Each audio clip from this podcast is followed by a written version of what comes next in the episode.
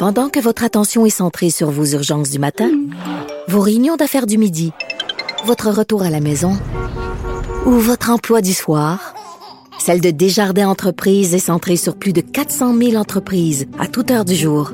Grâce à notre connaissance des secteurs d'activité et à notre accompagnement spécialisé, nous aidons les entrepreneurs à relever chaque défi pour qu'ils puissent rester centrés sur ce qui compte, le développement de leur entreprise.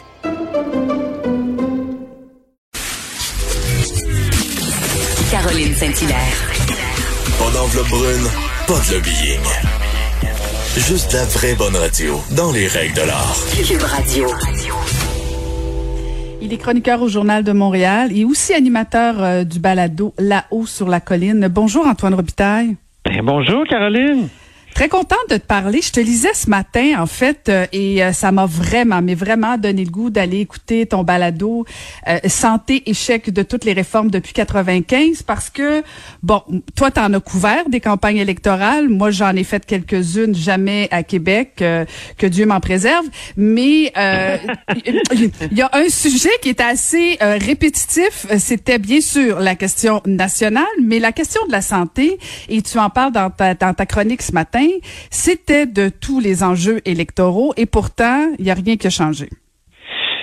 Ben, il y a des choses qui ont changé quand même, euh, Caroline, puis j'en ai parlé mais pas, avec... Pas amélioré, ouais, mais pas amélioré tant que on ça. On pensait que, c'est ça, c'est que euh, je pense que dans une société qui vieillit, on se préoccupe davantage euh, des, personnes âgées, évidemment, des, et, donc le, les, les, priorités changent. Or, euh, en 95, ça a été le référendum sur la souveraineté partenariat de, de Jacques Parizeau, mais en même temps, on a commencé vraiment à se préoccuper énormément du système de santé, à se dire qu'est-ce qu'on va faire avec le vieillissement qui s'en vient, le vieillissement accéléré de la, population québécoise? Puis là, on a voulu réformer notre système de santé pour se préparer à ça, surtout qu'il y avait eu des changements technologiques qui permettaient ce qu'on a appelé le virage ambulatoire.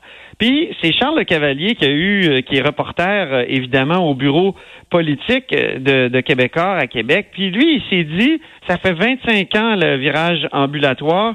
C'est Jean Rochon qui euh, l'avait lancé. On se souvient du ministre euh, Jean Rochon de, de, de, Jacques Parizeau, c'était le ministre de la Santé.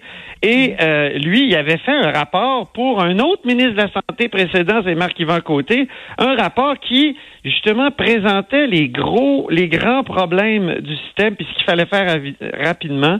Puis c'était le virage ambulatoire qu'il fallait faire, selon lui, c'est-à-dire transformer certains petits hôpitaux en CHSLD, puis aussi faire en sorte que quand quelqu'un peut se fait euh, opérer euh, pour les cataractes ou euh, avant il restait longtemps à l'hôpital là puis c'était long ça coûtait cher les, les hospitalisations maintenant avec la réforme Rochon, on se disait on va les renvoyer chez eux plus plus vite, puis l'argent qu'on va économiser en fermant les hôpitaux, puis en, faisant en sorte qu'on n'est pas obligé de les, les, hospitaliser, ben on va le mettre dans les CLSC, puis on va donner donc des services locaux.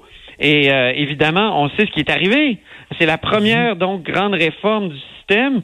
Et, malheureusement, c'est arrivé, ça a coïncidé avec l'obsession de Lucien Bouchard, qui a succédé à Jacques Parizeau, pour le, déficit zéro. Et, il voulait faire le déficit zéro rapidement pour peut-être lancer un troisième, un processus de troisième référendum. Mais euh, évidemment, il a fallu comprimer les dépenses énormément, même faire diminuer les dépenses globales du système de santé. Donc, c'est là qu'on a coupé, c'est-à-dire dans le transfert des sommes vers les CLSC pour compléter le virage ambulatoire. Ça, c'est bien intéressant.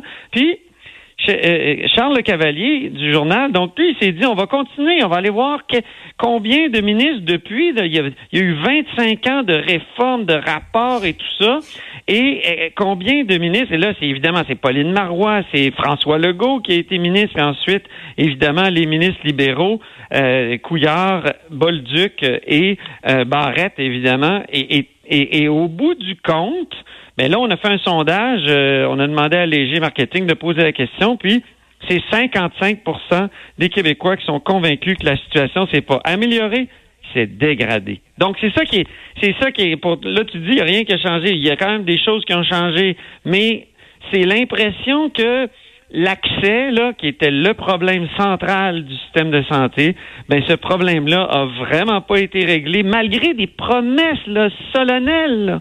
Tu sais, on pense à Jean Charest en, 2004. J'ai retrouvé sa phrase hier. là. C'est une entrevue qui donne euh, en 2003, enfin en mars 2003, juste avant la, campagne électorale. Il dit à Denis Lessard de la presse euh, je dis aux Québécois, faites-moi confiance, je vais remettre sur pied le système de santé et vous me jugerez sur les résultats. Si vous n'êtes pas content, vous voterez contre moi aux prochaines élections. Puis euh, il a été élu minoritaire d'ailleurs après, hein, parce que les gens ont bien vu qu'il n'y avait pas de baguette magique pour euh, régler la question du système de santé. Au contraire, on a l'impression que ça s'est dégradé. tellement, tellement. Écoute, on a jugé à moitié finalement Jean Charest. Mais, mais quand je dis qu'il n'y a rien qui a changé, c'est, c'est, justement au niveau de cette perception-là. Et moi, ce que je me pose comme question, c'est-tu un combat perdu d'avance? Parce que, bon, là, François Legault euh, a, fait un peu le même, le même engagement dans le cadre de la dernière campagne électorale. Il a dit qu'on aurait accès à un médecin. Euh, il baisserait de 90 minutes. Hein. Je pense que c'est ça son engagement, eh euh, de, de baisser l'attente de 90 minutes. Il a tassé Daniel Daniel McCann en disant bon ben, peut-être qu'il nous faut quelqu'un d'autre pour gérer la pandémie. Et là, il arrive avec Christian Dubé. Est-ce que François Legault va enfin régler la question de la santé au Québec? Jean Rochon, en tout cas, l'ancien ministre euh, de Jacques Parizeau et Lucien Bouchard, lui, euh, il observe ça maintenant, évidemment, de l'extérieur. Il dit qu'il y a une fenêtre pour améliorer les choses. Puis déjà, la pandémie a aidé à précipiter certains changements qui étaient bloqués depuis longtemps, notamment l'élargissement de la pratique euh, professionnelle des infirmières et des pharmaciens. Donc, on a fait des pas, et, est-ce qu'on peut dire merci COVID? On peut jamais dire merci COVID, mais au moins dans cette situation-là, nécessité et mère de l'invention, enfin, on a euh, donné un peu plus un, meilleur rôle, puis c'était déjà dans le programme de la CAC, mais ça a été plus facile probablement euh, de le faire. Jean Rochon dit qu'il faut aller plus loin, puis que Legault a une fenêtre d'opportunité, comme on dit, ou d'occasion, si on est plus euh, français comme moi. Et, donc, euh, l'occasion, c'est évidemment de est-ce qu'on est-ce qu'on va construire assez de maisons des années pour changer la vie de nos vieux? Est-ce qu'on va réussir à rendre imputables aussi les gestionnaires du réseau? Parce que avec toutes les réformes qu'il y a eu, on est allé toujours vers plus de centralisation. Et, et, ça a été euh, euh, évidemment la réforme Barrette qui a été un peu l'apogée de la centralisation. Et on s'est rendu compte pendant la crise de la pandémie que c'était problématique parce que euh, il y avait souvent dans les CHSLD pas de, de directeur général euh, et, et, on veut qu'il y ait des gestionnaires imputables et on veut ramener ça. Donc c'est une certaine décentralisation parce qu'ils vont avoir une liberté d'action parce que qui dit imputable dit liberté d'action. Alors et, et ça, est-ce qu'il va réussir à le faire?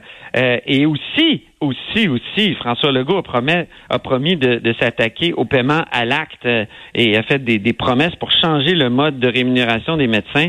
Ça, c'est une promesse énorme. Puis on s'attaque peut-être au cœur du problème, Caroline.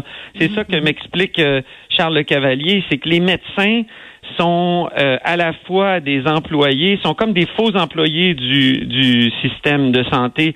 Ils sont à la fois des petits entrepreneurs et des employés. Ils ont vraiment le beurre et l'argent du beurre. Ils ont les avantages des employés, donc garantie d'emploi, euh, tout ça, et ils ont les avantages des entrepreneurs, c'est-à-dire que euh, ils peuvent s'incorporer et euh, ils peuvent à un moment donné aussi décider de de leurs vacances. Tu sais, on me dit là que si deux obstétriciens dans un hôpital, mettons, s'il y en a juste deux, puis si les deux décident de partir en vacances en même temps, le DG de l'hôpital, il peut pas les, les contredire, les contraindre. Il, faut qu'ils acceptent qu'il n'y a plus d'accouchement dans l'hôpital, c'est tout, pendant les, les, la vacance des, les vacances des, des, des médecins. Donc, est-ce qu'il faut aller jusqu'à en faire des salariés? Ben là, il y a des experts comme Damien Contandrio-Poulos, par exemple, de, de, de l'Université de Victoria, ancien de l'Université de Montréal, qui prônent ça. Mhm. Mais en fait, ça va être intéressant parce que c'est quand même, c'est quand même gros là, la santé, hein, c'est c'est pas rien. Euh, puis en même temps, tu le dis bien dans ta chronique, est-ce que la pandémie c'est une occasion pour le gouvernement de Legault? Tu sais parce que on a tous été sensibilisés, bien sûr, par la gouvernance, par les lacunes, mais en même temps par le fait que c'est des services tellement essentiels qu'on dépend d'eux. Fait que tu sais, c'est pas évident pour François Legault de jouer là-dedans euh, en rappelant, bon, des fois, on va se le dire, là, puis je vais, me faire euh, garocher des tomates, mais c'est pas grave, je vais assumer. Euh, certains médecins très gâtés qui ont peut-être un peu abusé. En même temps, des infirmières, des préposés qui sont au cœur euh, de l'action, qu'on a besoin d'eux, qui sont sous-payés. Je veux dire, c'est parfois très rigide. Exact. Et c'est énorme par où commencer. Et, moi, je pensais que l'arrivée de Christian Dubé, c'était un peu ça, disant, OK, peut-être que c'est lui qui peut, dans le fond, brasser cet arbre-là. Euh, mais je sais pas jusqu'à quel point. Oui, nous, je pense qu'on est réceptif, on veut du changement. Mais est-ce que dans le réseau de la santé, le changement est si souhaité que ça? Je suis pas certaine, Antoine. Oui. Ben, euh, premièrement, il faut dire qu'il y a déjà une promesse rompue en santé. Euh, François Legault avait dit on va aller chercher un milliard dans les poches des médecins spécialistes. Euh, ça s'est pas fait, hein. c'est Christian Dubé, comme président du Conseil du Trésor, qui a pas réussi à le faire. Euh, deuxièmement, fait qu'il est, récompensé en, en, étant nommé ministre de la Santé. C'est bon ça. Oui, c'est spécial. Mais deuxièmement, il faut dire quand même que François Legault a jamais eu peur des médecins et de les confronter et d'avoir euh, vraiment des, des, des, rapports frontaux avec eux. Et, et, je pense, quand il était ministre de la Santé, il y a une des choses dont on se souvient le plus, là, Caroline, c'est sa loi spéciale pour forcer les médecins euh, à, à, travailler en urgence. Mm-hmm, et, mm-hmm. et, ça, ça avait, euh, ça avait vraiment provoqué un tollé. Euh, mais euh, on, puis, puis évidemment, sa promesse, évidemment, d'aller chercher un milliard. Donc, il n'y a pas peur des médecins. Il y a du volontarisme euh, de la part de, de, Legault en santé. Est-ce que ça va être suffisant pour faire tout ce qu'il a promis, puis pour régler des problèmes qui sont là depuis longtemps? Ben, espérons, comme Jean Rochon, que la pandémie et les suites de la pandémie soient une occasion. Euh, je pense mm. que c'est ça qu'il faut se dire. Mais pour l'instant, on a raison d'être sceptique.